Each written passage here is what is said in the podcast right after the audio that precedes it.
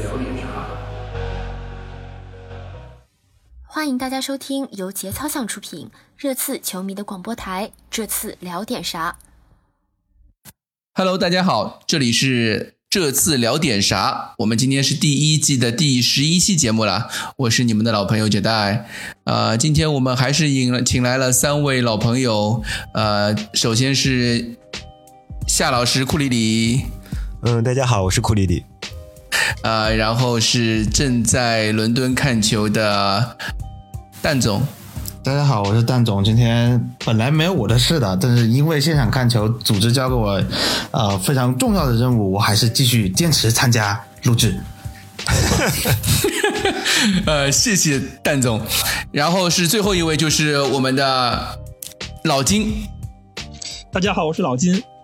嗯，呃，穆里尼奥上任一周，其实我们感觉球队取得两场胜利嘛，呃，大家感觉穆里尼奥带给了我们些什么东西呢？就是他给球队带来一些什么变化呢？好，呃，在我看来，我觉得球队这一周来最大的变化就是从赛前到赛后以及训练中，从教练到工作人员以及球员脸上所绽放的笑容。那么，至于到底有什么变化，我们要不要来听听主教练自己是怎么说的呢？所有所有最好的良药是，就是每天可以拥有绽放的笑容。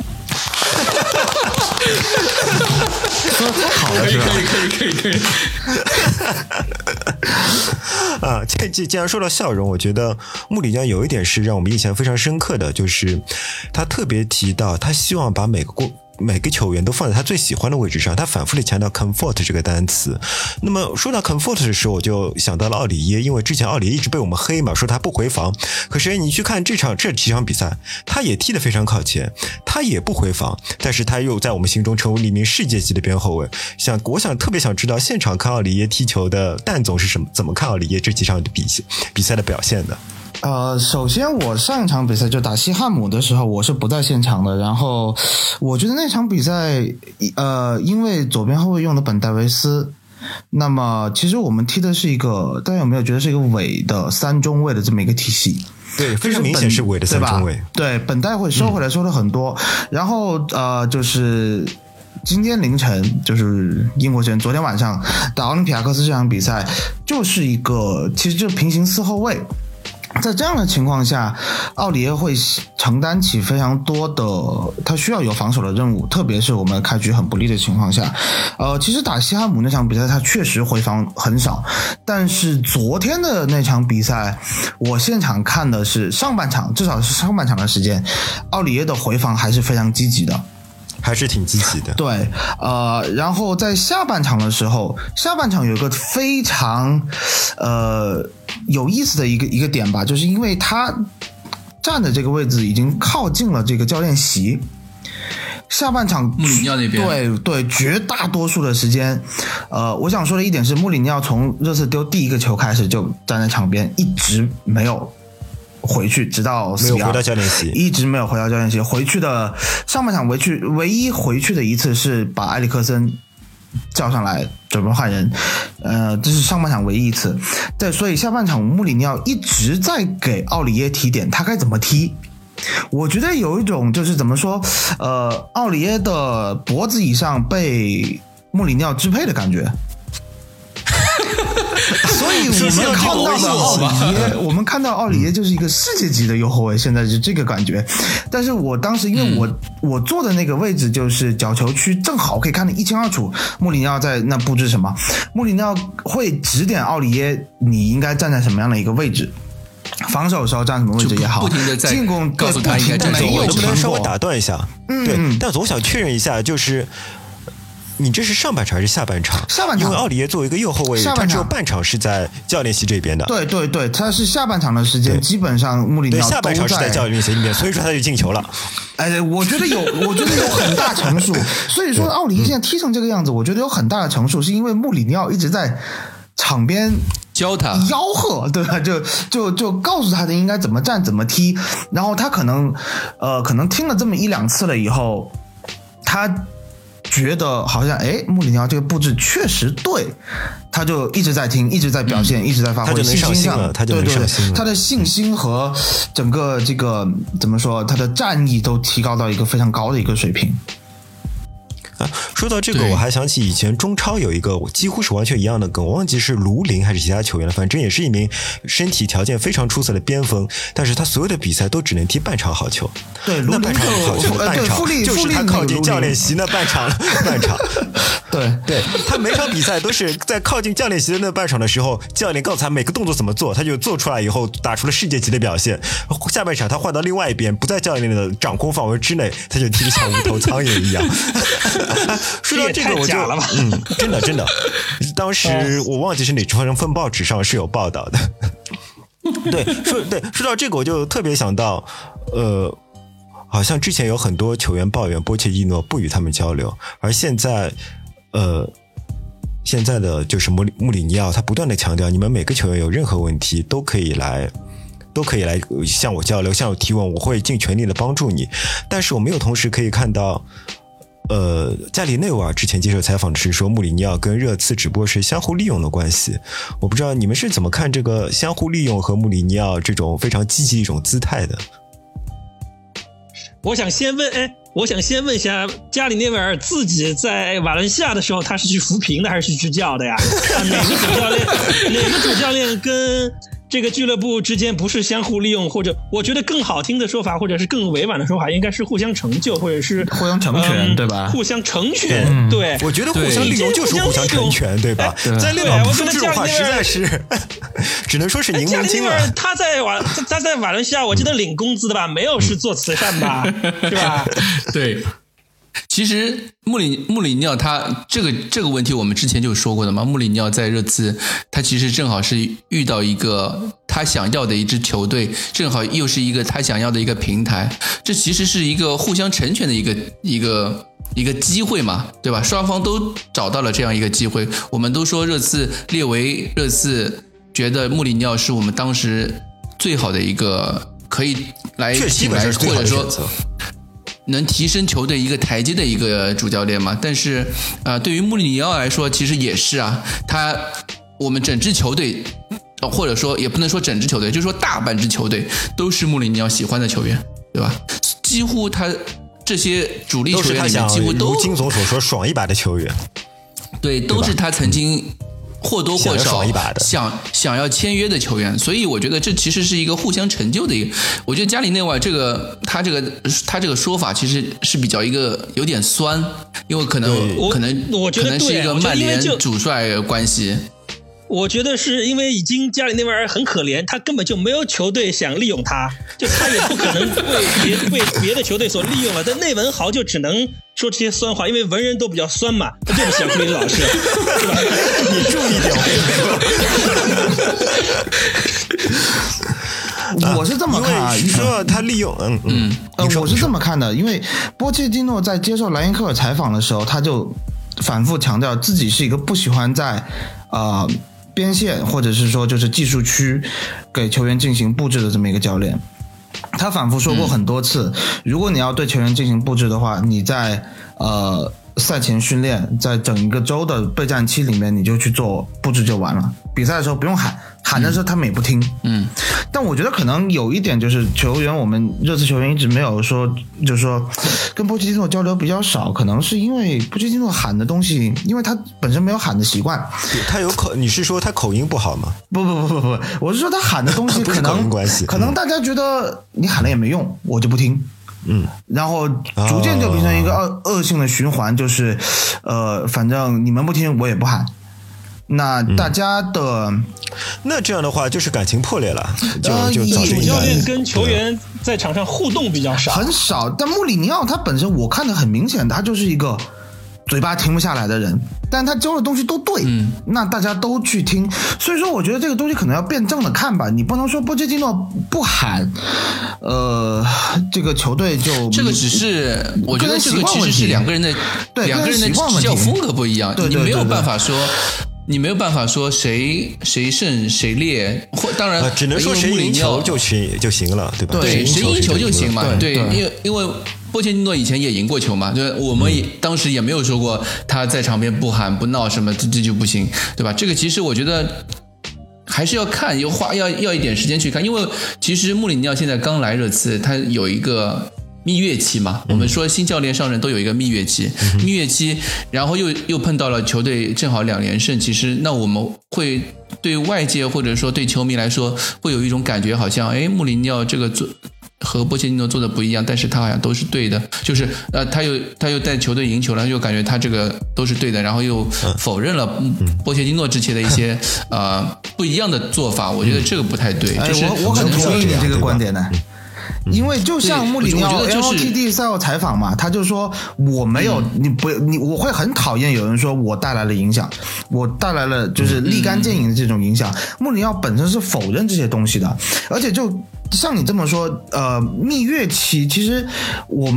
如果换一个想法，它也不叫蜜月期。我怎么说呢？就是你在培养感情的前期，但是你平常训练的时间不够，那么在训练的时间，他没有办法球员很快的去领悟穆里尼奥的战术意图和想法的时候，就只能在比赛中对他只能在比赛中会有很多很多的时间练对吧？他要在比赛中去喊，才传达出这样的一个呃在革命中学习革命，在斗争中学习。斗争，嗯，对，总结得很对。我我觉得，嗯，我我觉得我们还是回到比赛比赛当中啊，就是我们其实两场比赛我们都看到了呃。首先是穆里尼奥一个比较大的一个战术变化，就是我们在持球的时候是一个三后卫体系，然后有点像三四三也好，或者说像像呃三五二也也好，就是呃是一个完全左倾的一种一种战术策略打法。第一场比对第一场比赛我们用本代，但是那个位置本代做的非常出色，在左非左后卫上面。对，你能不能给我点时间让我吹一下本代？给给我几分钟吹一下本代。你你说你说你说你说，对，因为可能大家表演对对，可能大家都会忽视了本代在那场比赛做出的贡献。我特地查了一下，重新看了整场比赛，大家一定记得前五分钟的时候，阿里有两次在对方后腰和中后卫之间那个缝隙中拿到球，然后非常漂亮的传给凯恩，凯恩又连续两次越位。那问题是是谁把球传给阿里的？是本代从后场直接找到了阿里。也就是说，本代在这场比赛中嗯展现出了非常非常棒的后场出球去找人的能力。如果你再看比赛的话，本代不断找到过阿里，他还找到过孙兴民，他还找到过。呃，他还找到过温克斯，温克斯间接助攻的那些球其实是本代传给他的。就是说，我们觉得当本代在场上的时候，而且本本代啊，同时他在后场拿球时候非常自信，他有很多一脚出球就解决了对方扑抢的危机，感觉他在后场像在训练场上玩那种遛猴耍猪一样的那种感觉，全部是一脚出球，线路非常非常清晰，这使我们整个左路啊可以形成一个从本代开始发起的一个小组推进的进攻，这个是非常赏心悦目的。但是非常可惜的就是，本代这场比赛之后，我听杰代说他的。他的恢复期限是无期限的，就是我们不知道他什么时候回来。在这种情况下，嗯，他赛后跟那个路过那个呃混合采访区的时候，跟记者说他是不乐观，他说的是不乐观，他说有可能有点长，他是这么说的。我我们就暂且他他在呃他说的是呃他当时是。拄着拐杖，然后穿着保护靴嘛，是记者后来说是脚踝上面有伤，我们暂且估计可能他至少要休战一个多月的时间，可能整个圣诞圣诞赛程都回不来都有可能。对，所以说我也不知道是我以前没有认真看本代的比赛呢，还是布里尼奥真的很神奇，他为本他现在所打造的战术完美的符合本代真正最适合发挥的一个状态。呃，不知道是我觉得，我觉得是后者，因为你觉得是后者呃，从本戴维斯，从本戴维斯他在斯旺西的时候，他就是属于那种你就像你刚才说的比较动脑、四 C 九的左后卫，就不像是那种传统的英式，像勒索克斯这种英英式的左后卫，就只会下底传中这一招。他在斯旺西成队的时候，就有一有一些像库里老师说的。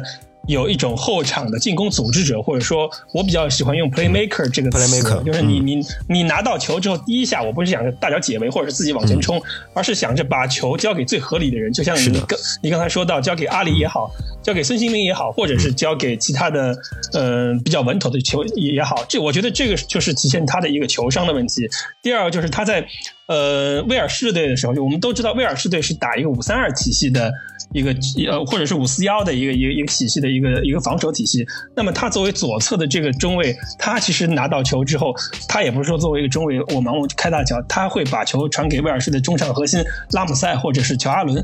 来做这个这样一个支配，因为因为贝尔的缘故嘛，我对我这个威尔士队的比赛我还是看了一些的，我就觉得，为我也一直纳闷，就是为什么他之前在波切蒂诺手下一直是没有没有展现出才华，没有展现出这种才华。啊，对，就他感觉在原来波切蒂诺带队，我们不是我们不是说现在落井下石，人走了，我们就说他多不行，但是确实是没有看到就。感觉他在波切蒂诺手下是一个非常非常平庸的左后卫，没有没有说你展现出像这一场比赛这么多的让我们感到哎。这个好像跟我们之前看到的完全是两个人，对，就完全是换了一个人。我觉得可能是真的是穆里尼奥有物尽其用，就他其实早就看过，在英超这么多年，早就看过他在斯旺西城队是怎么踢的，所以他能为什么我们当时这场比赛他突然把本代派上首发，我们是不是也也会有些意外？就是除了戴尔，有戴尔其实还是在意料之中嘛，对吧？我们觉得可能罗斯，因为他之前也说要买罗斯啊什么，我们觉得罗斯首发是不是会更顺理成章？结果他直接推本代上来。其实我当时是有有点意外，但真的效果非常好。哎，说到这个，我还想接着金总的话稍微说一下，就是我想说一个波切蒂诺陷阱的问题。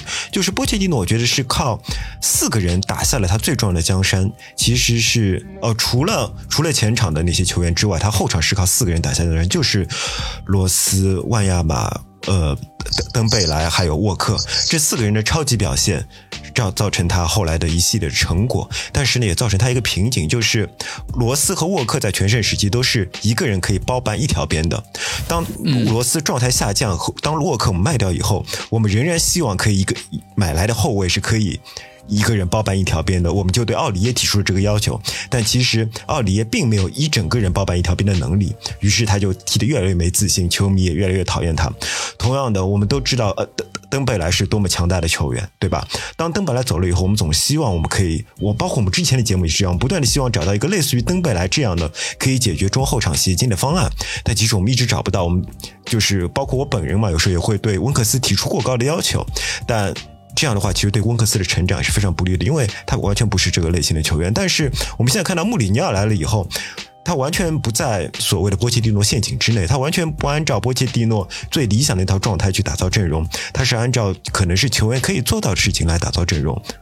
我我们就可以看到，我们可以看到一个全新的，呃，我们可以看到一个全新的本戴维斯，我们可以看到一个全新的奥里耶。对吧？所以说，这也是我们一开始说的那些笑容重新在球员的脸上唤醒的一个原因，就是可能在波切蒂诺身上，大家都非常服波切蒂诺，但他们不断的感到自己没有办法达到波切蒂诺的要求。现在来了一个穆里尼奥，哎，他反而可以达到穆里尼奥要求，而且我们还赢球了，那不是一件很开心的事情吗？对，其实这也是穆里尼奥一个。他之前的一些光环、荣誉光环加持，大家都都觉得穆里尼奥来了之后，我们不妨相信他，或者说他之前拿了那么多冠军，他说的话肯定是有道理。我们先先听试试看他的呃战术思路啊，什么都我们都尝试一下，哎，发现还是有点效果。就这个其实是一个呃新帅带来的一些福利，呃，正好也。遇到了一个比较适当的位置，或者说一个比较呃轻松的对手，我可以我可以这么说啊。其实因为我们都知道奥林匹亚克斯呃也不是一个非常强的对手，对，不是一个很强对手，就对。然后西汉姆其实也不算一个很强的对手，当然。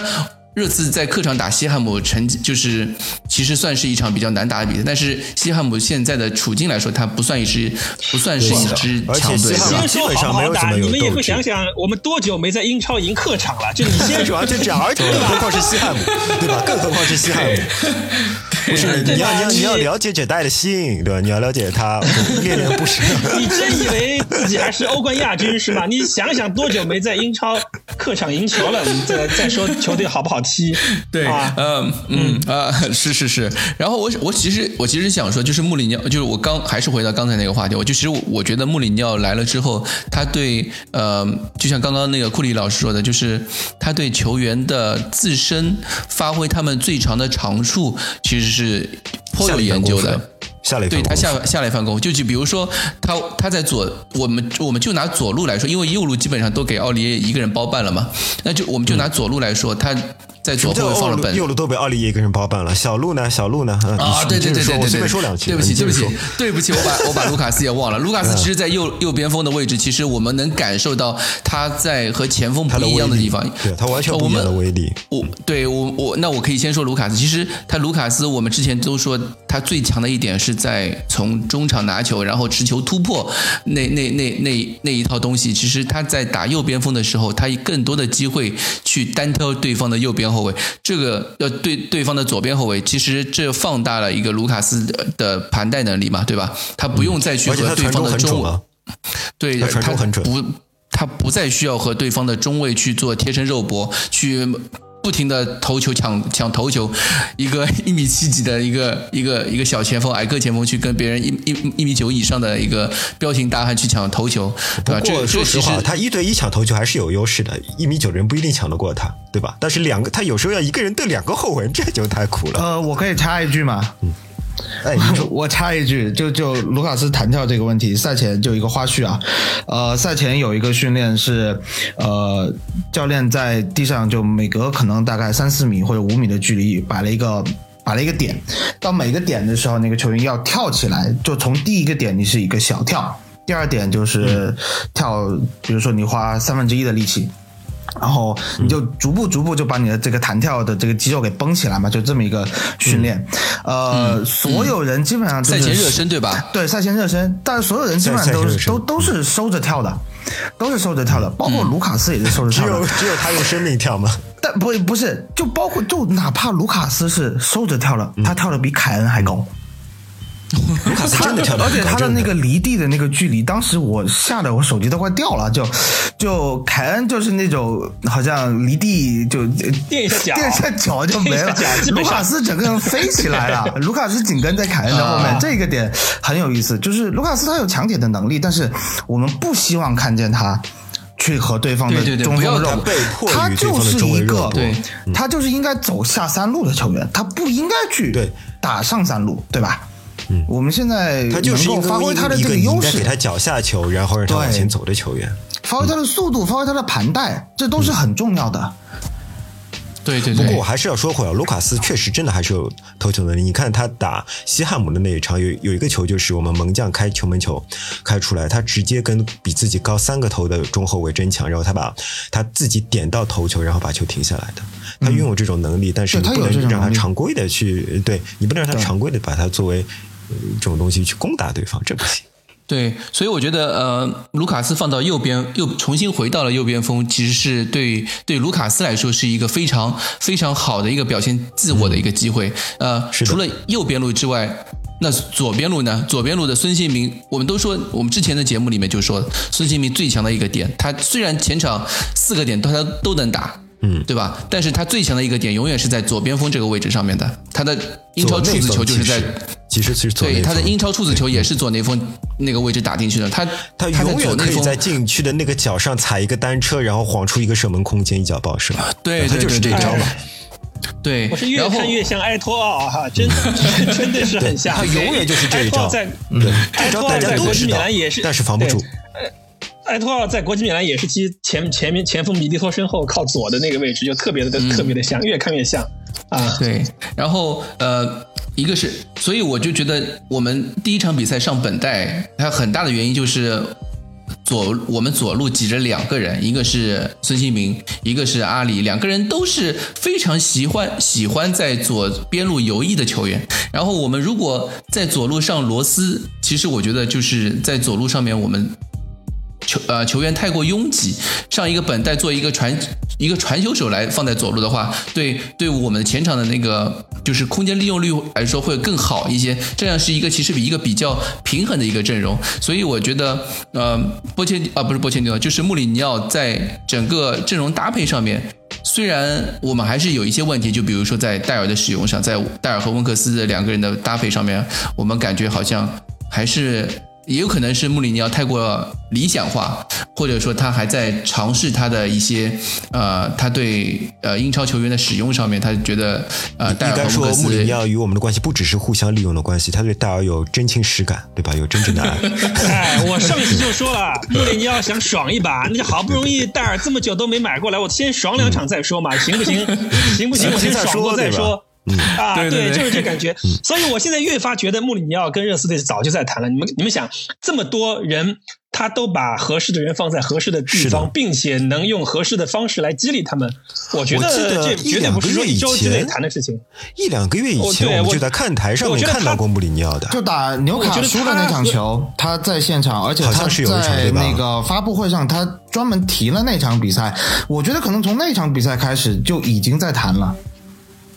肯定是那场比赛之前，不然他干嘛看球呢，？整个教练组可能也都早在早在谈了。我觉得他一个人精力肯定是顾不过来，因为他把整个波切蒂诺教练组都给端了嘛。他这些排兵布阵不是他一个人就能马上能顾顾及到。我觉得是不是？就这是列维下了很大的一盘棋啊！其实我我在那个微博上面我们也发了嘛，就是呃一个月前的一个节目，当时利物浦打打曼联一比一，赛后呃基恩就在演播室里面就说嘛，他就。跟那个家里内维尔两个人在讨论，说什么曼联攻击线不行啊，怎么处理呀、啊？基恩就说那买买凯恩就行了。当时，当时演播室里面笑而不语。演演播室里面一共有四个人，呃，大内、索内斯、呃，穆里尼奥和那个呃基恩四个人，三个人都在那边哈哈大笑，然后欢声笑语，只有穆里尼奥一个人左边看看右边看看，摇头不语。啊 其实我觉得，对，我觉得那个时候你们这帮渣，还想买凯恩，知不知道爷要去用凯恩了？啊，你们这帮渣！对，我觉得其实他他在那个时候，我我我我也不敢想，呃，是列维那个时候已经在呃跟那个扎哈维在谈或者什么，但是我我有那种想法，就是扎哈维和穆里尼奥那个时候已经两个人通过气了，穆里尼奥一直在和扎哈维去说。去关注一下热刺的那个属属教练席位，可以有机会的去去找列维谈一下。我觉得这个是我估计，对我估计他自己也有也有一个候选的名单，就是哪几个队他会去。比如说阿森纳，他应该就不是太会去，那无非就是拜仁、热刺，就对对对对这几个队嘛。就像 AC 米兰这个这些队，他也不会去怎么考虑。对啊，对他我觉得他他肯定早就有有准备。对，对，我觉得他，因为他在夏天的时候他就他就说了嘛，就是没有季前赛的一个夏天，他非常的痛苦，就是心焦一般，没有，因为他没事情可做嘛。他从那个时候他就已经开始着手就觉得哪些球队可能他想执教，或者说有一些问题，有一些机会，他那个时候就已经开始看了，每天都在所以我家里打 FM，对吧？如果我带了热刺，我要 就跟你就跟你 FM 二零还没出，你心里面已经大概想好了自己要带哪个队，我要带马竞啊，我我要带哪个队，然后我要带这个队，买那个我要对吧打，对我要打什么打什么战术，买谁卖谁，你心里面早就有有一个预案了，我觉得应该是就是这么个情况。对，好。我们说回比赛好不好？对，嗯嗯，哎，你说你还是所以我觉得嗯，所以所以我觉得这场比赛就是两场比赛，嗯、球队虽然有一些问题啊，虽然有些问题，但是穆里尼奥控制的很好，他就是基本上把每个球员的最大的优点都已经表现出来。其实我们就像比如说，呃，在右右侧的桑切斯表现非常好。对吧？托比还 OK，托比还 OK，因为他打的一个他不是那么擅长的一个左中卫的位位置置，对，然后前前场的阿里，对吧？阿里这两场比赛，我们我们在群里面就说嘛，就是就仿佛看到不是阿里，是已经不是阿里弟弟或者阿里哥哥了，已经是在看到一个旗组的那个。巅峰的那种表现了，在这话我先给旗祖在你记一下啊。在齐祖就仿佛看到旗祖在皇马的那个时候表现了。齐，祖有他那么多抢断吗？单场比赛五次抢断，齐祖有吗？呃，但是我本来还想说兰兰帕德，结果你直接起走了，让我感到 还是有点啊，你接着说。就我们我们他的那种就是向前直塞球的那种能力，就是他给凯恩的连线，因为我们我们以前都我们我之前在日报里面写过的，就是呃球队前几场。呃，凯恩发挥不好，或者说球队在进攻线上发挥不好，一个是埃里克森迷失的问题，这暂且不提；另一个还有一个很重要的问题就是我们呃引以为傲的 Desk 组合缺了两条腿，只剩下孙兴民和凯恩。那阿里如何回到巅峰时态的阿里呢？他其实是主要是靠阿里和凯恩之间的连线。之前阿里因为各种原因，因为伤病也好，或者是因为战术调配也好，他有一些和凯恩之间的连线断掉了。我在波切是就是本赛季波切蒂诺啊、前场几场比赛，我我有去留意那个凯恩跟阿里之间的传球，就每场比赛传球有的时候只有一次，有的时候只有两次，但是打西汉姆那一场，我就看到凯恩给阿里传了至少七脚球传球，就是他们的两个人的传球，他们两个之间的连线又回来了，这个是我们整支球队在中轴线上面的一个创造力的源泉。知道吧？就有点、呃。那我想问一下，就是说，嗯你看这场比赛，他跟凯恩的互动还多吗？有没有像西汉姆那么多？我觉得可能稍微会少一点。稍微少一点，稍微少一点，稍微少一点因为凯恩，我觉得就是凯恩这场比赛在和对方中卫的肉搏上面，明显的就是比西汉姆那一场要厉害了。就对方的中卫对待那个凯恩的照顾有点厉害，但是但是斗志。对，但是阿里和孙兴民之间的连线还是很多的，就是他还是能找出各种，他基本还是我们的一个前场那个进攻的一个创造力源泉，还是在那里的。我来给你呃，绝代，我来给你怎么说，帮你圆一下这个东西。嗯，我使你的这个设想，呃，你的观点更加丰满。虽然刚才库里里老师说，刚才库里里老师说，呃，这场比赛凯恩跟阿里的连线还有没有这么多？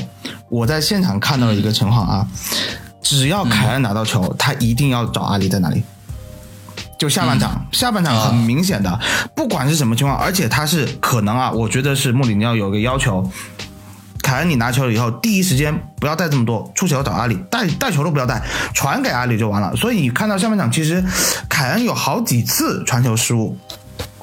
他都是第一时间找阿里，只是说这样的联系，这两个人确实在这个赛季初段到现在的磨合没有这么多了，而且凯恩现在我觉得凯恩也是一个比较新的角色，至少在热刺是一个新的角色，他要去把自己身上的那个组织进攻的那个责任分担出去，在波切蒂诺的呃执教下，他回撤的很深，他需要做了很多事情，他在。扮演的一个组织进攻的这么一个角色了。那么现在我、嗯、我所看到的两场比赛，我所看到的就是穆里尼奥解放凯恩，让他最多你就是一个进攻上的支点，而不是一个组织核心。你拿球要回撤，赶紧分出去，你你别别管分谁，你分卢卡斯也好，分阿里也行。你想长传找孙兴民，在很急迫的情况下啊，就像昨天昨天这场比赛，就是、嗯、呃，如果你实在不行，旁边人找不了，你要找一个长传找孙兴民或者或者回给罗斯，这也可以。但是我觉得穆里尼奥的想法，呃。看西汉姆的那场比赛，嗯、和包括昨天这场比赛的一开始的一个初段的一个情况是，穆里尼奥不太希望现在这支热刺队去过多的进行大范围的转移，他希望前场的这四个人在昨天打的直接一点，对，打的直接一点。昨天进攻打不开的情况下，就埃里克森上来以后变成前场的五个人，你们五个人之间的距离不要拉得太开，我们进行局部的。短传配合，快速的短传配合，发挥阿里的拿球优势，发挥凯恩的身体优势，发挥呃这个卢卡斯的速度，传一脚对对对，直接找到人的优势。对、嗯、这些东西你都去把他们先都先打出来，先发挥出来，传不传得到？我们先不说传不到，我们这个地方的局部是有人数优势的，我们再进行反抢。我觉得这是穆里尼奥现在给的热刺一个比较明确的战术规划。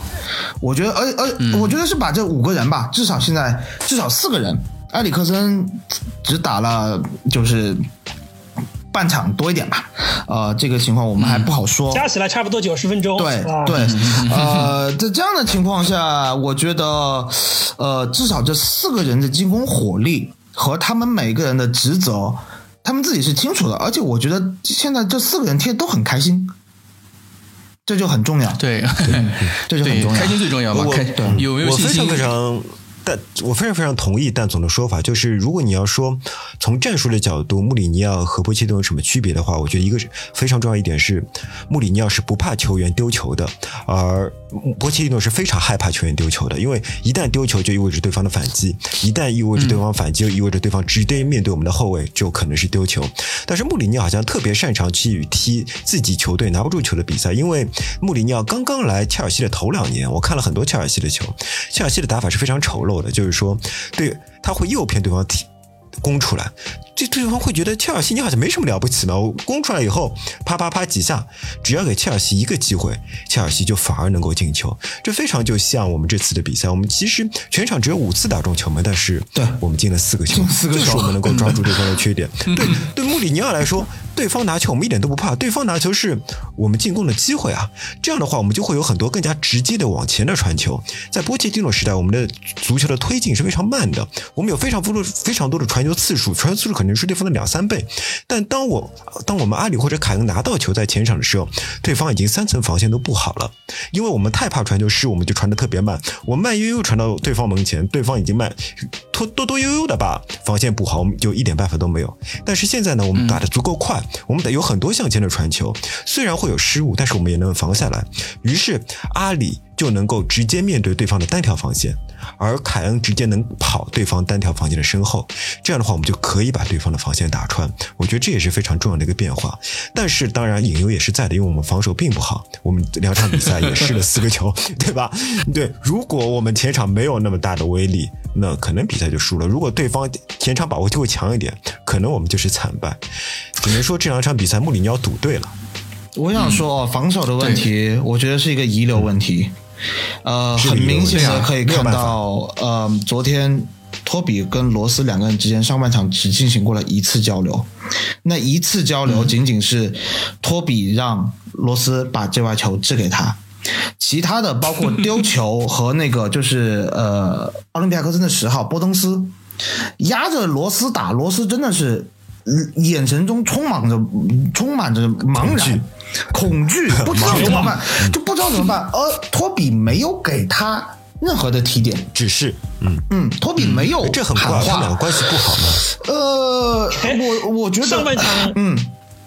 下半场罗斯在内侧的时候，穆里尼奥没指点他一番吧？你看 下半场指点上半场上上半场应该是罗斯在那边吧？上半场罗斯在这边，穆里尼奥真的没有指点他。上半场罗穆里尼奥大部分的时间是在给前场队员，特别是埃里克森上场了以后，他跟温克斯的位置，埃里克森带上去的信号不明确，中场依然不知道怎么踢。我觉得中场的调整明确了，告诉温克斯和埃里克森，你们两个人的位置到底应该怎么站，哪一个人去从事什么什么样的一个角色，在中场的时候进行了明确布置，下半场我们才踢好的。上半场那段时间，穆里尼奥想跟温克斯和或埃里克森或者是阿里来说，这个应该怎么怎么怎么踢。嗯，我觉得那大部分时间他他确实没有管罗斯，而是在对前场进行布置。我们可以这样理解，就是上半场我们需要解决的，就对于穆里尼奥来说，需要解决的问题太多了。他没有办法，他首先要需需要解决中场的问题，需要解决进攻把球两个进球扳回来的事情。其实我我我我有看那个当时那个新闻稿，就是说，呃，以至于阿里第一个进球的时候，穆里尼奥根本就没有看到，对他没有看到，他看的是屏幕。他在他他是后面看屏幕在看到，他当时好像是说在跟呃跟谁在聊他他在跟萨克拉门托，说说萨克拉门托那个时候呃一直在讨论中场应该怎么布置，我看他们一直在那聊天。对。没没有没有看比赛，他一直在跟谁聊？对、他没有看比赛，他是、然后他进球之后，然后就很茫然就看了一眼，哦进球了，然后就但是他但是穆里尼奥还是比较冷静，他就直接就回那个去跟呃更衣室通道了，他是、他是提前回去去准备中场布置战术去了。两场比。赛上半场都没看完就走了，都是这样的啊对，嗯，有一点，我觉得穆里尼奥其实他他身上有一种能够吸，总能够吸引吸睛的摄影。摄影机镜头吸引那个胶卷杀胶卷的那种能力哦，我不知道，就是这可能是一种成熟男人的魅力。屁，就我我我，其实我想我很想说，就是我豆豆这两天，就我老婆这两天跟我说，她就说，哎，你们新教练好像有点东西啊。还蛮帅的。怎么那么帅这个男人？因为他跟我说，因为他因为他他平时不太看球，但是他跟我说，哎，这两天腾讯体育怎么老是在推你们球队的新闻？然后我发现你们教练怎么那么帅？那就像问林志玲香不香啊？一个没有听说过林志玲的人，你现在跟他说林志玲，然后看一眼哈，确实真香，对吧？就这样一个效果呀。嗯，对对对对对。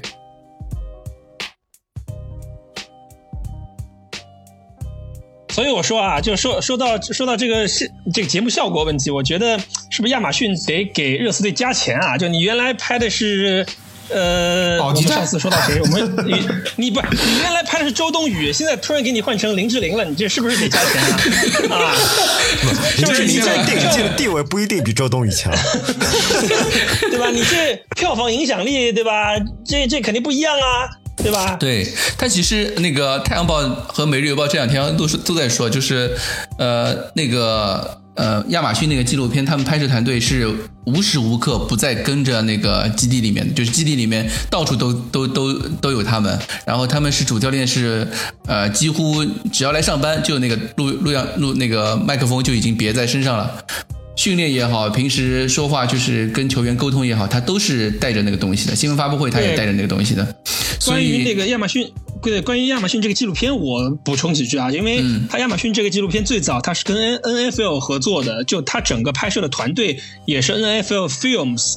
的团队和伦敦的还有一个叫 Seventy Two 就七十二 Films 就两个电影公司来做的一个制作，而那个 NFL Films 就是全部就是制作 NFL 的大电影。所谓的 NFL 大电影，其实它 All Nothing 是一个亚马逊跟 L 最早跟 NFL 联办的一个体育专题片，就它会记录一一个 NFL 球队的整个赛季。它最早是从一六年的亚利桑那红雀队开始，然后至今我数了一下，已经拍了七个系列，七个系列其中有四个 NFL 球队。有一个 NCAA 的橄榄球队，就是密西根队，还有一个全英，呃全呃还有一个全黑 All Black，就是呃新西兰的英式橄榄球队。剩下一个就是我们都，对对，剩下一个就我们都知道前两年的曼城队。这个系列其实是一直是我每个夏天的最爱。我刚才说的这七个，哦还有我刚才说的这七个系列。除了曼城队那片子我没看过之外，剩下六个片子我都看过，这个非常好看。就我们很多的热刺球迷应该都看过孙兴民那个纪录片。就如果说说孙兴民那个纪录片是韩像韩国综艺的话，那这个 All Nothing 这个绝对是好莱坞大片的制作，从配乐。到你的呃观感，就它都是用电影胶片的这种模式来拍，就你从看它的第一秒钟，不管你是不是热刺队球迷，你都会被它的这个叙事方法和它的节目的流和它的这个导演的制作流程所感染。就呃，你别说刚才那个杰代说的，从教练员啊，就他们不停的别话筒，甚至他会细到去采访球员的家人。包括我相信，我跟你赌，我跟你赌一百块钱，不不赌钱太俗，我跟你赌下一个键盘，他绝对会去拍砍家里面的狗。对他绝对会去拍凯恩家里面的狗，就他会有一些有一些场外的，就就是你你砍摸着他家里面的狗，然后啊聊起比赛，就会拍很多生活上的细枝末节的东西，甚至会拍家人，就很多细节的这个东西。你非法个人英雄模式的那种 那种感觉，他也会拍。就他，你这个节目真的是你你你你你看的，你既会感动又会热血沸腾。就我原原来。我没有这么喜欢英式橄榄球，但是看完他关于 All Black 关于全黑队的介绍之后，我也觉得是啊热血沸腾。就他还介绍很多毛利人的文化，就真的是一个从头到尾的一个一个介绍，非常全景。就你包括我们穆里尼奥，他这上任这一周他已经提过好多次了，包括这呃这场比赛呃之前他也说到，哎，你们不要问我中场休息的时候布置了什么，你们这个夏天好好的这个看。亚马逊的这个纪录片你就知道了，其实这还真的不是打广告，这个真的是它有很多我们在比赛场内场外拍不到东西，真的只有亚马逊知道。那么这个片子我刚才吹了半天，大家怎么看呢？就首先。呃，它的这个发布时间预计会在五月份赛季结束之后，一般会在六月份吧，会在六月份放出来。呃，你首先得有一个英国或者是美国的亚马逊的 Prime 账号，我相信可能很多国内的球迷可能就不一定有。所以说，金总，金总，稍微打断一下，你有没有发现你说了那么多，蛋总都是沉默的？蛋总为什么沉默？因为你说的一切都在蛋总眼里都是工作量。大家怎么看呢？那就叫蛋总翻译啊。对我马上就要说第二种看法。第二种看法就是，呃，他这个节目呃放完之后，在网上就会有一些 B B T 的高清的种种子出来。好了，这个时候我们蛋总就出马了。我可以预告蛋总，这呃以我的经验，这个节目一共是八集，每集长度在六十分钟左右，呃，而且访谈特别多，就你比比赛画面切一部分，好，马上就会到场面，不仅是访谈，会有很多的同期声，比如说，呃，你球员在场踢，穆里尼奥在旁边说啊，你这家伙啊，你这个怎么能这么踢？你不光是阿里和阿里弟弟的问题了，你包括他，甚至他跟球童之间的说了什么话，你都得出字幕啊，啊，这个。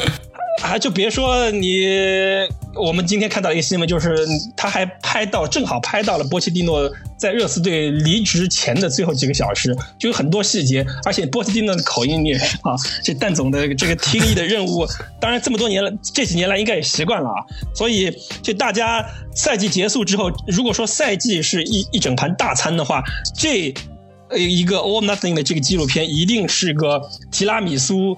超好的一个甜点，就是你对你不但是对赛季的一个 review，我们原来喜欢看赛季的一个 review，那更多的更像是一个射门集锦，但这个绝对是个大电影，绝对值得看，大家一定要看。六月份的时候，大家边看边聊，绝对又是个真香系列。就你你好比好比是什么样的感觉？你跟林志玲谈了一个赛季的恋爱，到了赛季结束的时候，你还能看到自己怎么跟他谈恋爱的，旁人是怎么的羡慕的眼光看你跟林志玲在一起的，就你可以扮演那个林志玲现在老公的日本人的角色，你知道吗？就你就这种感觉，你还不看，你还不真香，你必然香啊，是吗？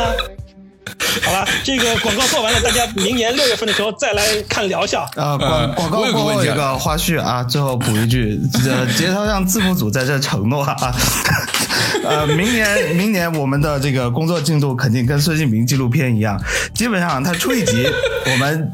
争取四十八小时之内压制双语字幕 上线啊！节操上 B 站，呃，按照我按照我的经验，它八集应该是四集四集出，啊，那 哇，那那那这个工作量就有点啊，我们呃，对，我们这不是美剧，这是亚马逊要收你钱那那给放出来他他他这样的我们就争取跟网飞挺像的，对吧？他一次会更新很多集的那一种。对对，就是这样。嗯反正啊，我们保证大家是有的看的就可以了。对，只不过什么时候的问题，对吧？只不过什么时候的问题？如果他出这么快，那就我们来星期一一期，星期三一期，对吧？每逢一三五日对啊，也是可以的。我觉得，我觉得你还不如一期一期的出，因为这个片子真的是值得慢慢的细看。就我真的是经常倒回去看，因因为我没有字幕，我看那些橄榄球的纪录片没有字幕，我甚至为了听清楚那个黑人路边的黑人球迷是怎么来看这场比赛，我都要倒回去重新听他说两遍。真的是，我觉得你连续像那个什么什么知否知否的这这样一下，子像湖南卫视这样一晚上演四集，我觉得有点有点太太消化不了。嗯我觉得我觉得还是一但两集的总而言之，对吧？出节操项大家工作组消化。决战 招人中，对吧？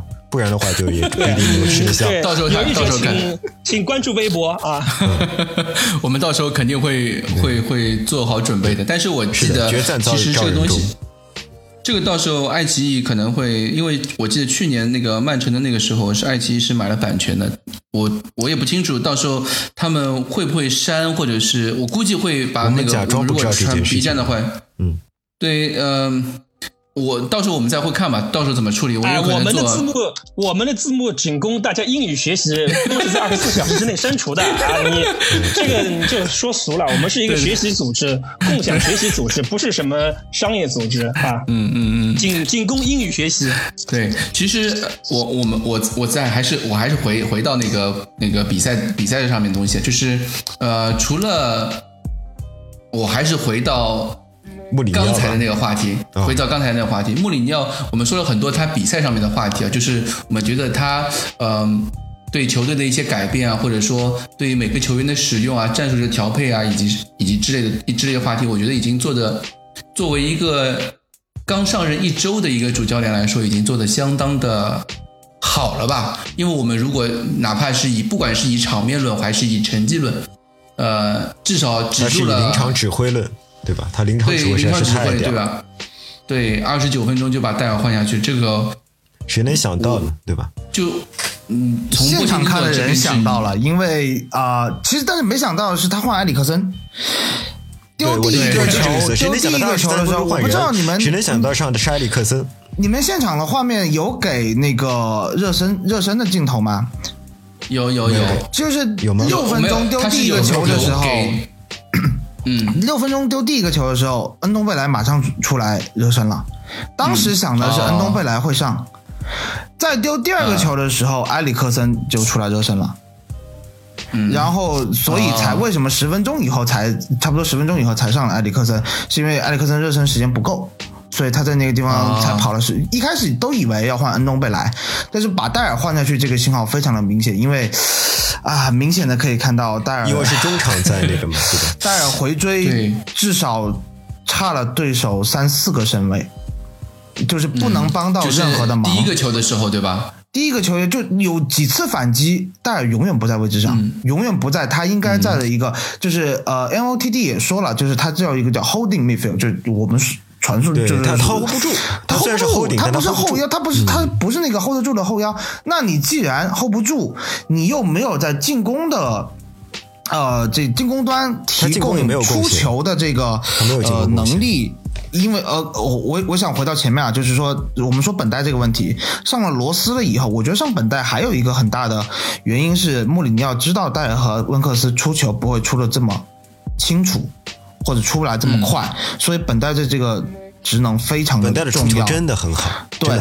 嗯，因为戴尔和温克斯加上罗斯没有办法出球了之后，我们上半场大概差不多里就是丢了第二个球，二十二十到二十五分钟左右，卢卡斯在右路不跑了，他非常的沮丧因为球传不。到那边去了。对他非常的沮丧，前十分钟就哪怕丢球了以后，卢卡斯一直在积极要求，呃，但是因为他一看到戴尔拿球，一看到温克斯拿球，卢卡斯就站在那摊手，没有办法，所以我 就是我确实因为我们要温克斯就是在高压中没有办法出球，没有办法，他他必须是是他想的永远是我不能把球丢掉，所以他一直在低头护球，从而浪费了很多向前出球的机会。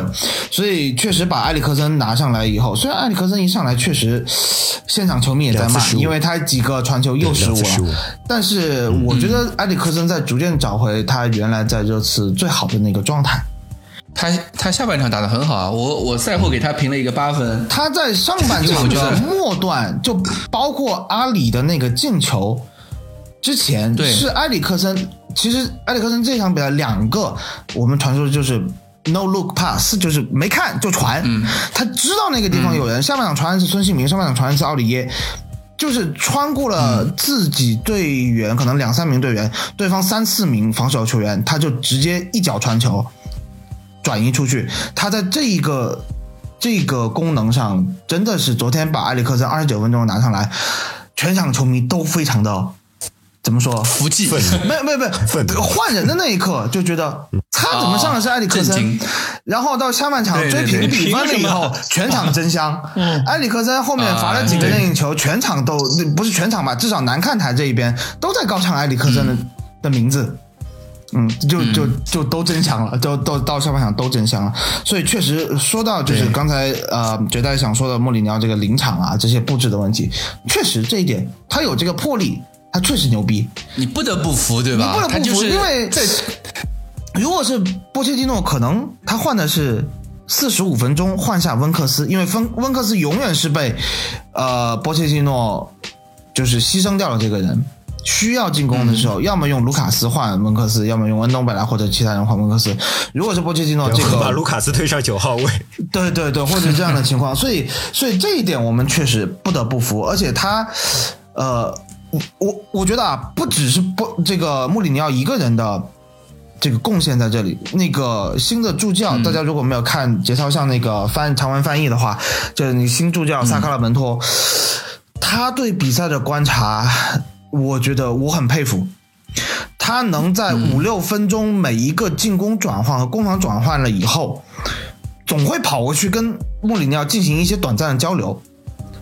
我我的分析是因为他永远是出现在攻防转换或者是一次进攻结束这个节点上，我觉得他总是会去帮助穆里尼奥总结，或者是说两个人统一一下思路。就是这样的一个进攻匹配，或者是说进攻的打法战术，我们应该怎么打？他永远是做好准备，再给穆里尼奥提供他的一些想法的。这一点我觉得很不错。这个这个这个教练团队，我觉得，呃，怎么说？我现在至少这一个星期，我给他们打满分。这可能是一个就是就是学院派啊，就是和球员派那种，就是他们，我可以说穆里尼奥和那个萨克拉门托没有怎么好好踢过球，就是他们一开始的就是他们职业生涯开始就是奔着教练去的，对吧？他们的终极目标就是奔着教练去的，他们和球员那种踢过球的人的那种感受是不一样的。就很多时候，就比如说我们在玩 FM 的时候，呃，你做教练，你的履历里面里面最高是前国家队球员，这种人是最牛逼的。但是布里尼奥和萨克拉门托他们不属于这一个派系的，嗯，他们属于学院派的，他们是理论派的，但是他们在另外一个派系里面做到了，已经做到了极致啊！对对对，就是他们，他们这个这个确实你不得不服，对吧？还有一点就是，呃，除了比赛之外啊，我我想我我今天这期节目我比较想说穆里尼奥这一周以来给就是在热刺的呃比赛之外的一些带来的一些影响，就是呃他一共我们上期节目正好是他官宣那一天嘛，呃之后他有做了两次的呃一共四次的新闻发布会，两次赛前，两次赛后，然后再做了几次专访，从。新闻发布会上面的表现来说，他和波切蒂诺有有太大太大的区别，之别，对吧？对两个人，就是虽然从说话的那种呃呃态度，或者说是呃礼仪上面，我觉得两个人其实呃没有太大区，就是都是一个看上去就非常很有礼貌，或者是盯着你看，或者是呃很诚恳的那种态度。但是穆里尼奥，我感觉他在。呃，镜头前是有一种，就像我刚刚说的，他是能够焕发出光彩的一个人。他每说的，他说的每一句话和波切蒂诺都，就比如说同一个问题啊，就记者会，比如说记者问的同一个问题，我可以想象穆里就是跟问给穆里尼奥的时候，呃，穆里尼奥会说他说的每一个答案，有的时候我就想不到，就他，但是他回答的很直接。他回答到我想要的东西，他非常有，他回答到了又非常直白，对他回答了我想要的东西，就是我听明白了。但是同样的问题，如果给波切蒂诺的话，我可能会要回味一下。波切蒂诺是打个太极给你，对吧？对他会打个太极，他会绕一个圈给我。然后他有的时候我他说什么，我要我要帮他去猜。我觉得他好像应该是这个意思啊，应该就是这个意思。但是。和穆里尼奥不一样，穆里尼奥就是他说什么就是什么，我很很明很能明白他当时是想的什么，我可以感觉就是两个人的说话风格的区别非常的大，这个对我们其实赛后的那个呃，就是在穆里尼奥说话确实非常非常有魅力，应该说是确实非常有魅力。对。就是我们，我觉得这，我觉也这，我觉得也是他能激励球员的原因，就是他很有语言天赋，很能演讲。就你穆里，你波切蒂诺，我们听他赛后采访，其实说来说去就那几一些片汤话，我们都背的了，可想而知。对你可想而知，他这种语言组织和表达能力，在更衣室里面能对球队的这个士气有多大的激励作用？那穆里尼奥完全不一样，他几乎每次在媒媒体那边，他是自己一个自带流量或者自己能造梗的球员，他像是脱口秀演员一样。啊，对对，那你想，他每天在更衣室里面说那些骚话，那球员肯定买他的账啊，是吧？这这这绝对有时候说的都不一定是骚话，比如说赛后人家采访说，你能不能评价一下那个球童？他说，呃，He is a very good ball boy。他只不过这样说，他全场就笑了。只不过说他是个好球童，全场就笑了。Very very good ball boy。没有没有没有，他们都笑。他说。他说的是跟我一样聪明，跟我一样，所以他大家都笑，因为他把他说的是，他说说的是是我当年也是这样一个很聪明的小球童。他还没有说到自这个时候，全场已经笑了。他还没有说到当年我也是说全场已经笑了。学长单纯，这就是这就是林志玲啊！林志玲在上面给你念一篇课文，念篇古文，你也会你也会觉得很爽，就是这道理。这就是真香现场啊！什么叫真香现场？这就叫真香现场。对，然后穆里尼奥还有一点就是有一些小区别，就是我觉得波切蒂诺有的时候他说话太太过于圆滑了，就是就他就比如说呃上一场比赛就是我们打奥林匹亚克斯，他呃穆里尼奥赛后说。呃，他说，我觉得第为什么他没有轮换？他说的是，呃，因为我觉得第一场比赛我们的防守强度特别高，呃，几场数据都比较好，我觉得他们应该再坚持一场应该没有什么问题。但是，呃，比赛打完之后，我发觉我可能有一些错了，可能错了，我可能应该轮换一点新鲜血液上去。对他可能需要换一些新鲜血液，有一些新的能量去做呃带上去。其实，但是这样的话，呃，我觉得在波切蒂诺那边我是几乎听不到。波切蒂诺几乎听不到自己做错了。对，波切蒂诺很少，我我印象中他很少会说自己在什么地方做错，他只会说这就是足球，他会说嗯、两种选择都可以，很幸运。对对。对对对，他会说这些话，但是他不会说，呃，我做错了或者是什么，他不会承认自己错误的那那些东西的。其实这个是，也也也当时也跟那个老金刚刚说的一样嘛，就是他在球员和球员的沟通中，其实一个更诚实的一个人，就更直接的人，球有些球员会买他账。其实，哎对，其实可是你知道吗？就是穆里尼奥他原来无论在国米在皇马，他也很少这样这样说，所以我觉得这也是他自己的一个改变，就是这一年多一个领悟，赋闲在家，我觉得他的一个新的领悟，我觉得他完全自己也在成长。对，嗯，对他原来是一个非常傲的人，但是这次至少这一周下来，我我觉得他变得更有亲和力，就是从他赛前了一个 humble 的人了，他真的变成一个对，他在赛前这个在球员通道里面跟那些小小球员就球童入场的时候跟他们击掌，包括就这几这一周下来，他把功劳都推到球队球员身上，他不自己揽功，包括他就配合媒体或者是配合球队做的那些公开的那些公关的话语，就让你感觉很舒服，你知道吗？就从头到尾的舒服。他甚至就他穆里尼奥，他作为穆尼奥，他的优点还在，但是他的缺点就突然不见了。呃，说到这一点的话，我就突然想起以前罗斯的一句话，就是当我们吹波切蒂诺吹得最狠的时候，罗斯接受采访说了一句很不给面子的，他说：“大家都在说波切蒂诺调教我调有多好，难道波切蒂诺来之前我不会踢球吗？不是啊，我还是会踢球的呀。”罗斯的意思就是说。哦，其实好像在场上拼搏的是我们球员，凭什么所有的功劳都被你波切蒂诺拿走了？我们经常会说罗斯是个大嘴巴的球员，但我们也知道罗斯在更衣室的地位是不低的。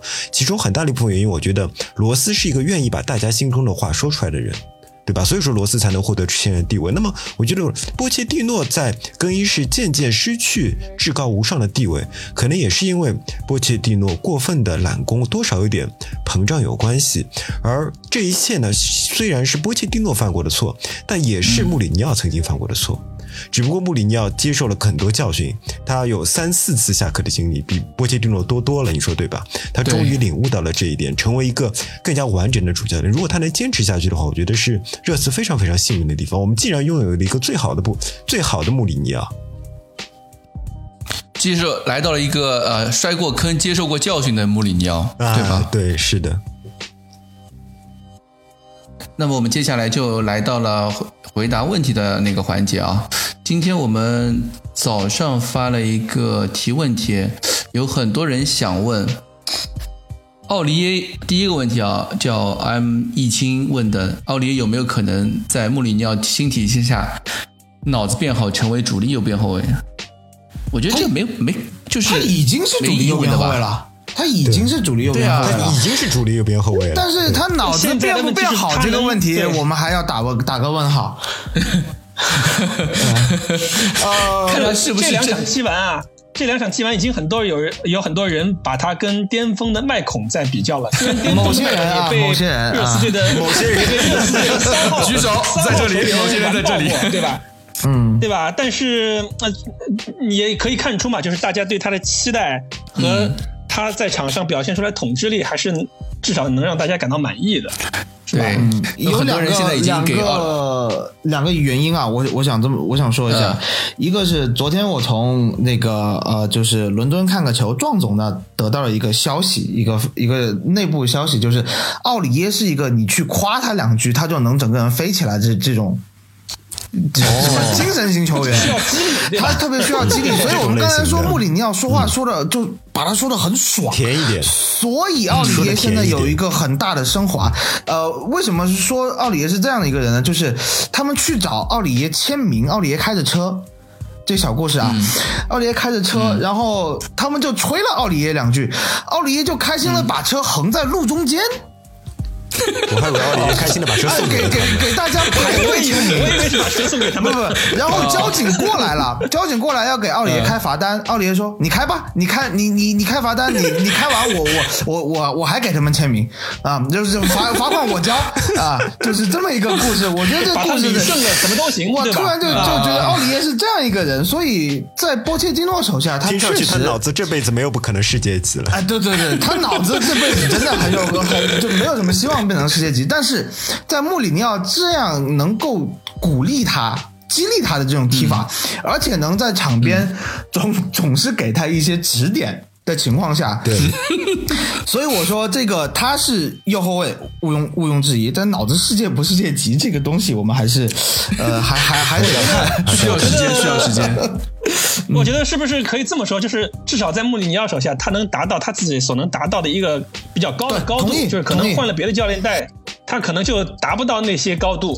对是吧？就跟麦孔其实离开了穆里尼奥，也就也不行了。他对对也很在遇到平庸穆里尼奥之前也很平庸，嗯也就是很一般的那种情况，是吧而且之前有很多人黑穆里尼奥。说穆里尼奥是不会调教球员、不会培养球员的。现在穆里尼奥在我们这里已经证明这一点了，对吧？他到底能不能培养球员？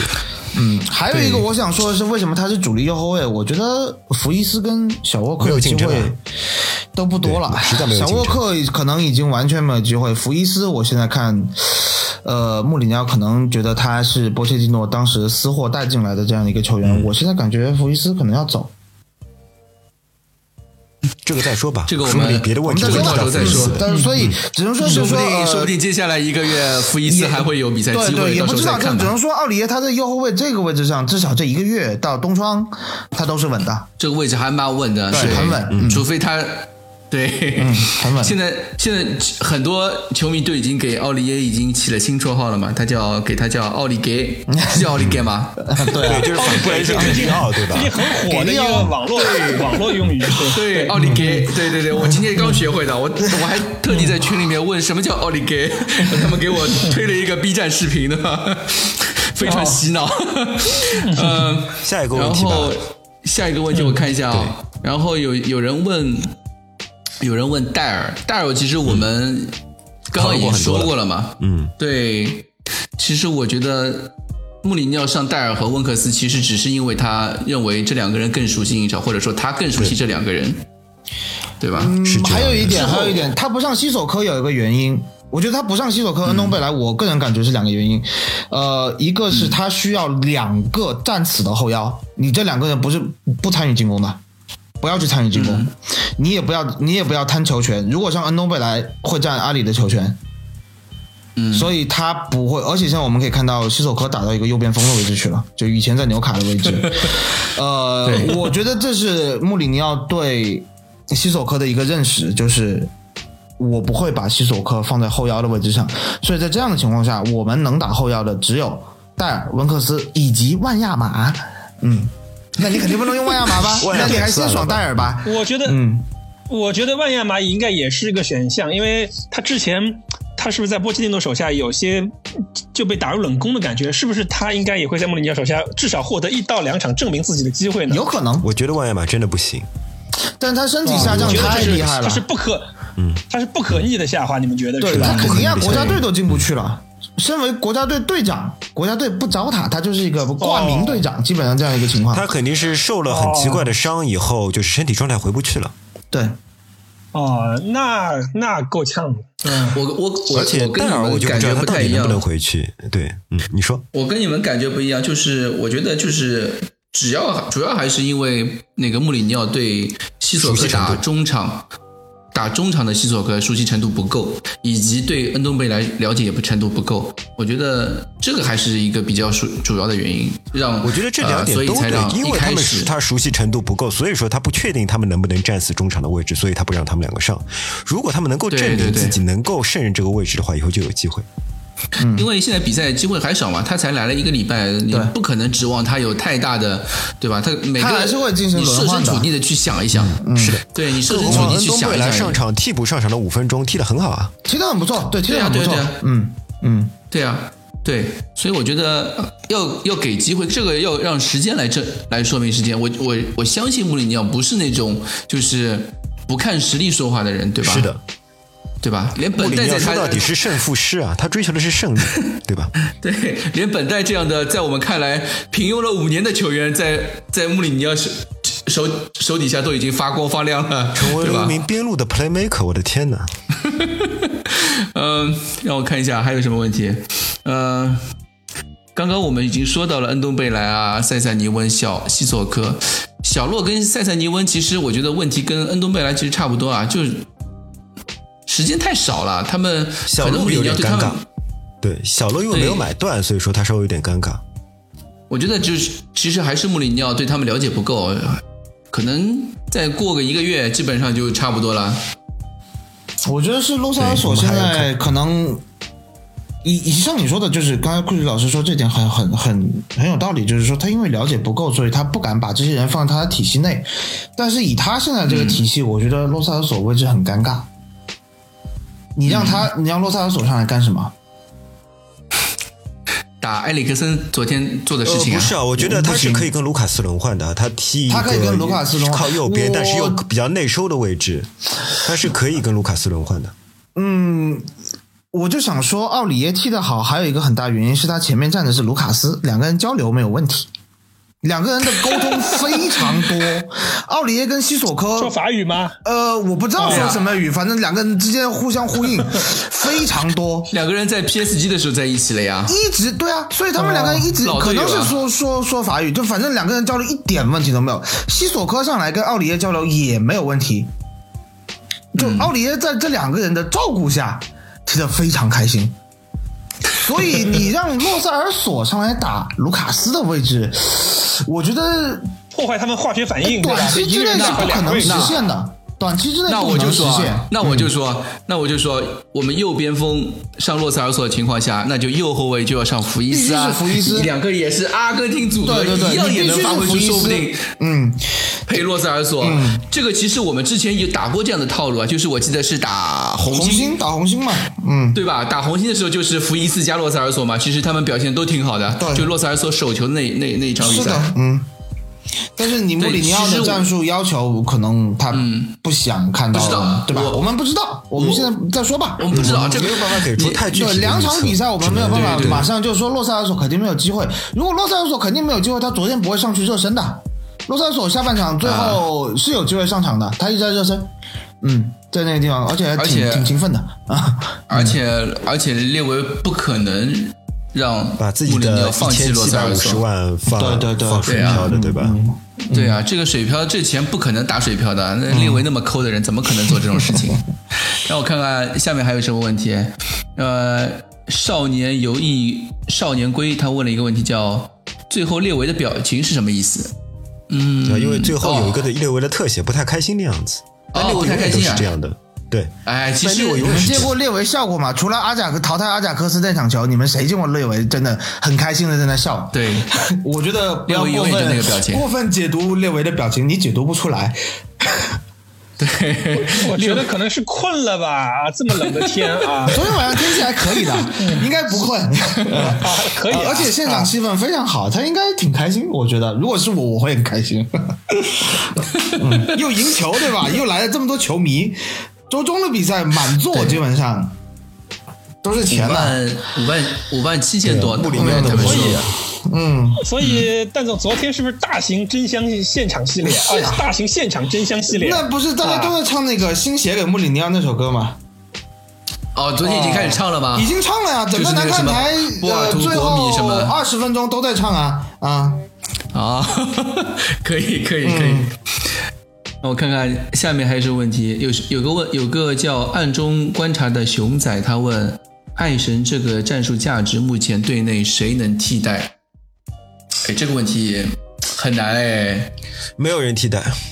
就是爱神的传中能力啊，和他是远距离的那种过顶球能力，没现在没有人能够替代。你包括定位球能力这个东西没有办法替代啊。对温克斯，你不要说前点了，第一点都过不去，太可怕了。啊，对，昨天就是这两场比赛，埃里克森上上来之前，脚球都是温克斯罚的嘛。嗯，基本上，然后温克斯罚到罚到没有很烂的，也信心有，还不错的。对，有有一个有一个镜头特别搞笑，就温克斯打西汉姆那场球，温克斯罚到已经没有信心了，你知道吗？然后孙兴民拿球，孙兴民问了一下温克斯：“你罚还是我罚？”然后温克斯：“你罚，你罚，你罚。”就就挥挥手，那个就那就孙兴民就无可奈何的去罚定位就罚角球去了。但我觉得孙兴民可能在这次这辈子没有罚过一个，就训练中都没有罚过角球。我觉得可能是这样一个情况。呃对他有还不如凯恩去是吧？至少在国家队还罚过。国家队罚过，嗯，但是真的是很久。呃，我想说啊，就是这个埃里克森这个位置，就是战术价值，我们说的其实还是一个传球啊，呃，定位球。嗯但是在这样的一套体系中，除非真的像昨天晚上。就是这个，你必须极端情况，极端情况，他有首发的机会，我他必须放出更多的武器出来，他才会对，用。我的感觉是他他就不会用。他可能并不是穆里尼奥的一个怎么说常规选择，对，不是一个常规选择，他可能会变成一个。就有点像我们今天又开始吹吹埃里克森真香，对吧？现场球迷也吹埃里克森真香，非常有第一场比赛揭幕战赢维拉的那个味道。是的，是的，非常像，差不多非常像。你说他无法替代吗？我他不在的比赛，我们踢的也有踢的好的呀，只是说昨天的极端情况，呃，我想说，就从战术上的分析，奥林匹亚科斯。对热刺的这个四二三幺进行一个非常有针对性的布置，就是他的中场线和后卫线全部平行站位，就相当于把你的前场跟后场隔离开，你的四个人跟后面的六个人是脱节的。只要你有没有任何向前传，就是地面传球的能力，这一套你打不你你打不散他，你不管怎么跑。你的前场的四个人，你不管怎么跑，他总有人跟在你的身边。打西汉姆不一样，西汉姆因为是那个德克兰莱斯拖了一个单后腰的位置，他总有内部空当，我们总能找到内部空当。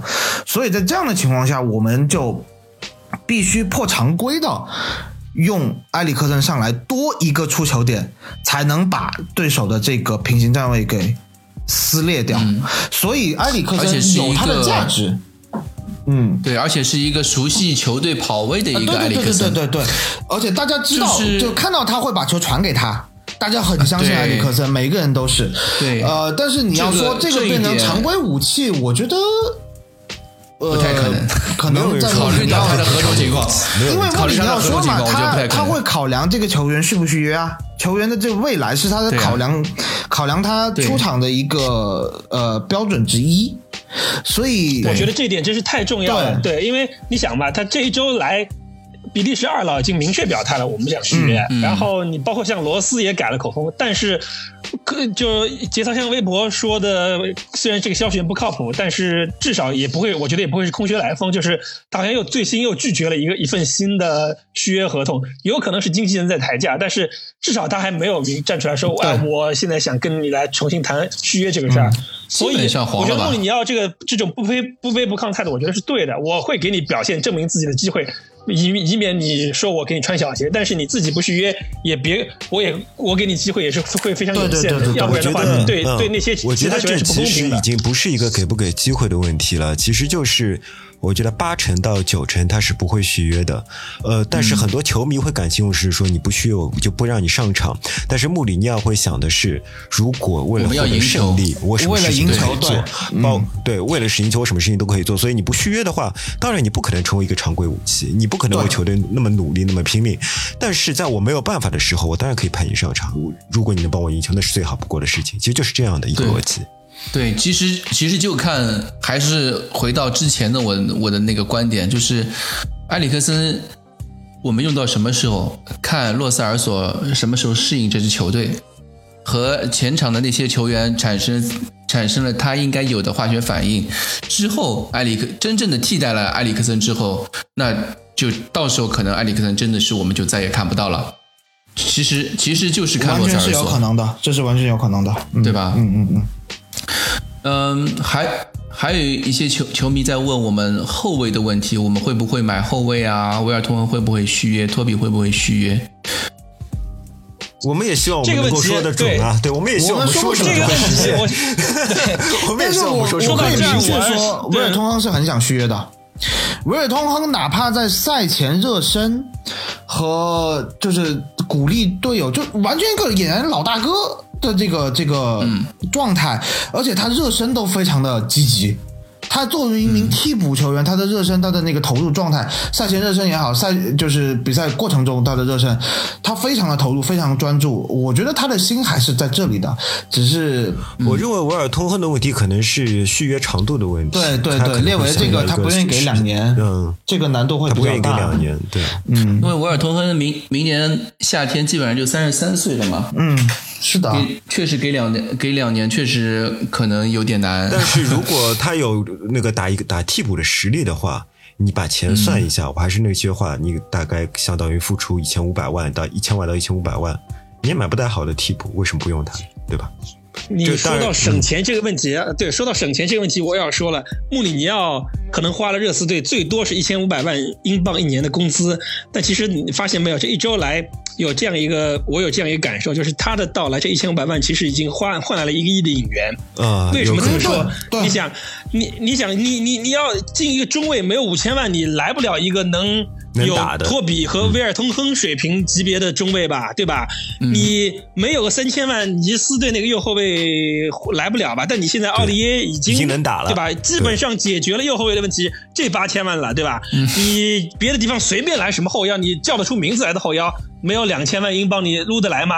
那至少现在戴尔也给机会，剩下几个后腰，我觉得现在后腰人员储备应该是够了。那这又两千万了，哎，你还别说，你激活阿里这值多少钱？对吧？少说三千万吧，阿里值对吧？你激活阿里、卢卡斯也值一个亿，这不仅是一个亿的引呃引援，我觉得价值两个亿啊。阿里之前上半呃为你要来之前，我觉得踢的最多就像个值三千万英镑的，还不算是户口本儿你现在又是又是回到了之前大英帝星的这个身价，卢卡斯分分钟是要被劝退，要来中超踢球的这个水平，对吧？你现在。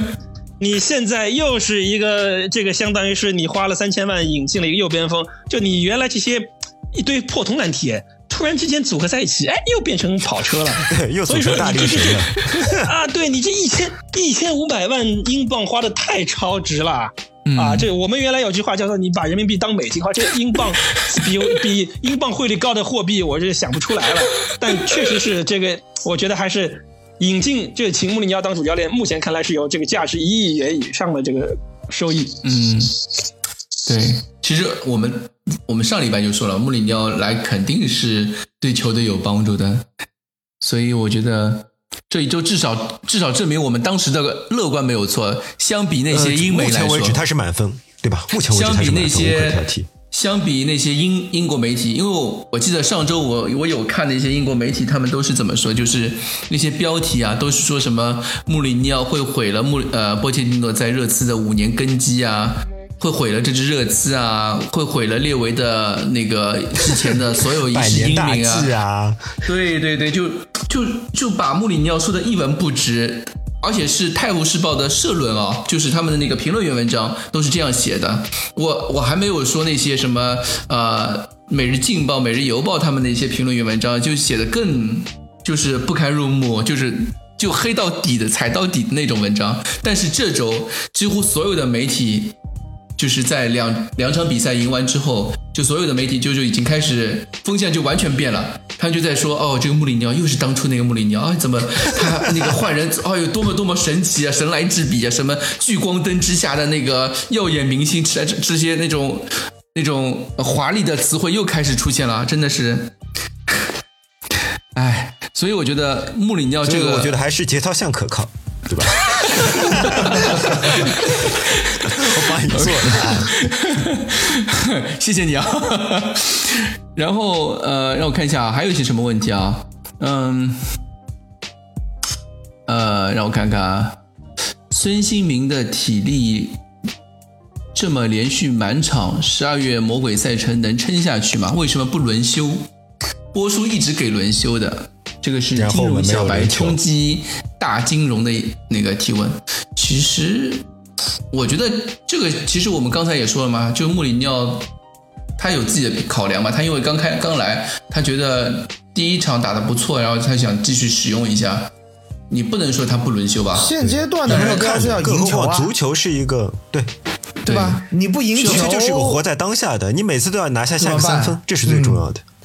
对对对，二十七岁的核心球员不需要轮休，你看凯恩什么时候轮休过？没有没有，哎凯恩因为过度使用，我觉得他对他的脚踝是小孩是我们这是足球，又不是 NBA，不是什么卡哇伊、莱昂纳德，不是勒布朗、詹姆斯需要轮休吗？啊，我们是踢足球，不是打篮球。谁说要轮休了？孙兴民二十七岁，无伤无病，好胳膊好腿，吃的这么好，练的这么努力的人，为什么需要轮休？踢得好，为什么要凭什么要轮休？你告诉我，我们又不是我们又不是不是棒球，一个投手做一休四需要轮休的，我们这是踢足球好吗？没有没有，这这这有句说一句，那个疲劳的积累是会增加伤病的风险的，确实会这样。金总金总这话我突然突然就不敢说话了。有句说一句，疲我只是我只是想说，就是这这两场球，穆里尼奥你星光跟上任，他肯定是想赢球的。你在赢你想赢球的情况下，赢球比什么都重要。对你赢球比可能你看本代受伤了，这种球员的牺牲，对于赢球来说，真的在穆里尼奥看来真的不算什么。嗯，不是说我们会说是孙兴民会受伤怎么样，肯定他会有轮休的考虑，穆里尼奥会有轮休考虑，但是他要考虑到一。他对球员不熟悉，二能打孙兴民这个位置打得比孙兴民好的，或者是说相同水平的人没有啊。塞尼翁才打了一，对吧？塞尼你翁才打了随便怎么样说，你随便怎么你随便怎么说，两场比赛就说不轮休太快了。对，太快了。你不是说不轮休？他两场比赛，你怎么就判断他轮不轮休？而且这两场球都很关键啊！一个客场比赛，一个欧冠事事关晋级的这个比赛，你不可能让呃孙兴民轮休啊，对吧？嗯，你说后面可能到十二月份打完曼联以后开始有一些轮休，我觉得正常，对吧？也很正常，也很正常。比。如打拜仁那场嘛，对打吧？打拜仁再说吧，这个东西。打拜谁知道呢仁那场他还是想赢的，他已经说了我们要拿下一个三分了。对，我觉得，还是我觉得想赢的嗯。赢球对这支球队现在很非常重要，非常非常重要，非常重要。要重要了重新建立自信心，要了。对，要重新建立自信心。所教练的对教练的一种自信。所以哎，而且孙兴民前面已经停赛过了，已经轮休休息过了啊。就 赛季初的时候啊嗯，对吧？就你孙兴民比别人别人少踢少踢三场还是四两场少踢几场，两场对吧？对的哦，两场对吧？啊，嗯嗯，然后让我看一下还有什么问题啊？还有人问恩东贝莱到底是什么技术特点？为什么身价这么高？这个一看就是新来的球迷，对吧？恩东贝莱传球特别好，啊，欢迎欢迎新欢迎新来的鸟蜜，其实当时我们这个恩讨论问题之前已经说过，讨论过太多了。啊，欢迎欢迎有球能收听我力很强。们之前的节目，对，对。我们，我们几乎整整个赛季都在呃，就是从每一期都会每一期都每一期都会说我们的我们后腰的问题，嗯嗯，对。恩东贝莱的问题，每一场每每一期节目都在说那几个人。简单的说，就是他传球特别有创造力，但是也会有失误的时候。他有一定过人能力，但是也有被断的时候。同时，他的体能和身体状况一直是比较值得担忧的点。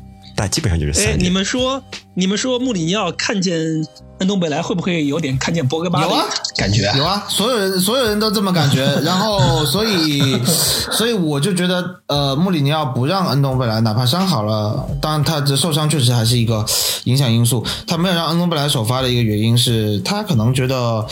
呃，如果恩东贝莱很像博格巴的这个踢法，他会把阿里的球权、阿里要耍的空间都给占据掉，那阿里就发挥不出来。所以恩东贝莱，我觉得可能短期之内，恩东贝莱会成为阿里的替补，这是我个人的看法。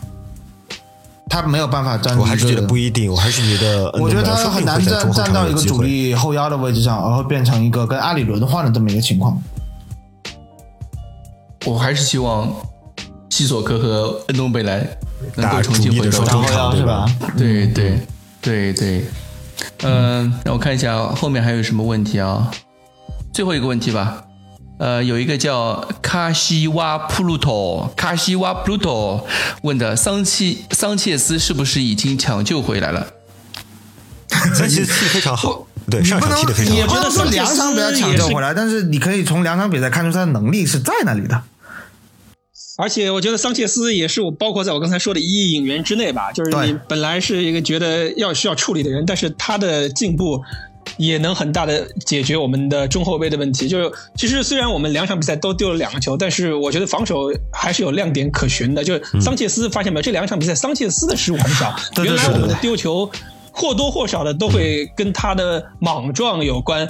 这两场比赛，我觉得。我没看，就今天欧冠我没看全。我觉得桑切斯连犯规都很少，就从西汉姆那场比赛来主主要来看的话，原来这场比赛，我们整体犯规都很少。啊，就原来他给我的感觉就是是一个特别莽撞的球员，身体是很好，但是特别莽撞，没有防守技巧。但这两场比赛，我觉得他在保留了自己的身体上的优势之外，我觉得他的选位也好，他的做动作的幅度也好，我觉得都控制的恰到好处。我不知道是不是就短期内。穆里尼奥的教练组对他的改造真的是有这种这个整容般的这个改造能力也好，或者是怎么样，但是至少他这两场比赛让我们看到了进步。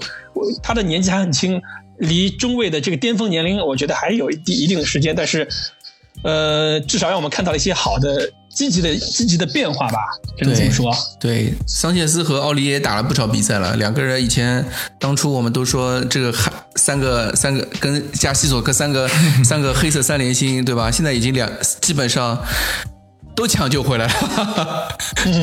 对，而且桑切斯其实呃，现场我们看他跟奥里耶的沟通，桑切斯四个后卫里头喊话喊的最多的。有领袖气质这一点，这一点我昨天看的时候，我我非常欣慰，你知道吗？我非常就就就托比，托比有时候可能，我觉得托比有点埋怨罗斯的意思，就包括罗斯第一个丢球了以后，托比就觉得你怎么会这么处理？嗯是，这样的情况下，太不可思议了。对，托比的回追就显得有一些迟缓，就是说他总觉得罗斯又要给他来一个惊喜。他总要去给罗罗斯去擦屁股，带着情绪在对踢球对吗？托比有点情绪了，然后桑切斯就很积极的承担起了托比身后的，就是托比要上去给呃罗斯进行保护的时候，桑切斯很积极的承担了在保护托比这个身后的这个作用，同时他又要去保护右边的奥里耶，所以昨天桑切斯的整个上半场，因为上半场他们都在就就是南看台这边，我就觉得这桑切斯这上半场真的就。值这钱我们花值了就可以了，就一场比赛真的值，嗯，身体呃，因为我们以前经常批评他几次被日本球员生吃，这是不可饶恕的，对吧？一步过嗯，对，或者一步过，或者这样的情况。那昨天身体用的也好，下铲也敢，就是禁区内有个下铲封堵的那一下，也是非常的，就是。世界顶级中后卫的这个合理非常合理，嗯，哦世界顶级中后卫才能做出来的东西，他昨天晚上做的，我觉得是非常不错的。OK，呃，这就是我们这一期的节目。然后下一周下一场比赛热刺是周六的十一点打伯恩茅斯，主场打伯恩茅斯吧。是的，然后主场继续观战吗？对我主场继续观战。可以可以，希望、嗯对，希望你家期待蛋总从现场为我们带来的报道。对期期待蛋总又能发现发现点呃我们看不到的东西。呃、o k 那就之前这期节目就到此为止啦，感谢大家。好，谢谢大家对，拜拜，大家拜拜，谢谢大家，嗯拜拜。感谢本期的陪伴。你可以在喜马拉雅、苹果播客、网易云音乐、哔哩哔哩订阅我们的节目。这次聊点啥？了解英超托特纳姆热刺的各类消息，请关注全网统一 ID 热刺节操巷。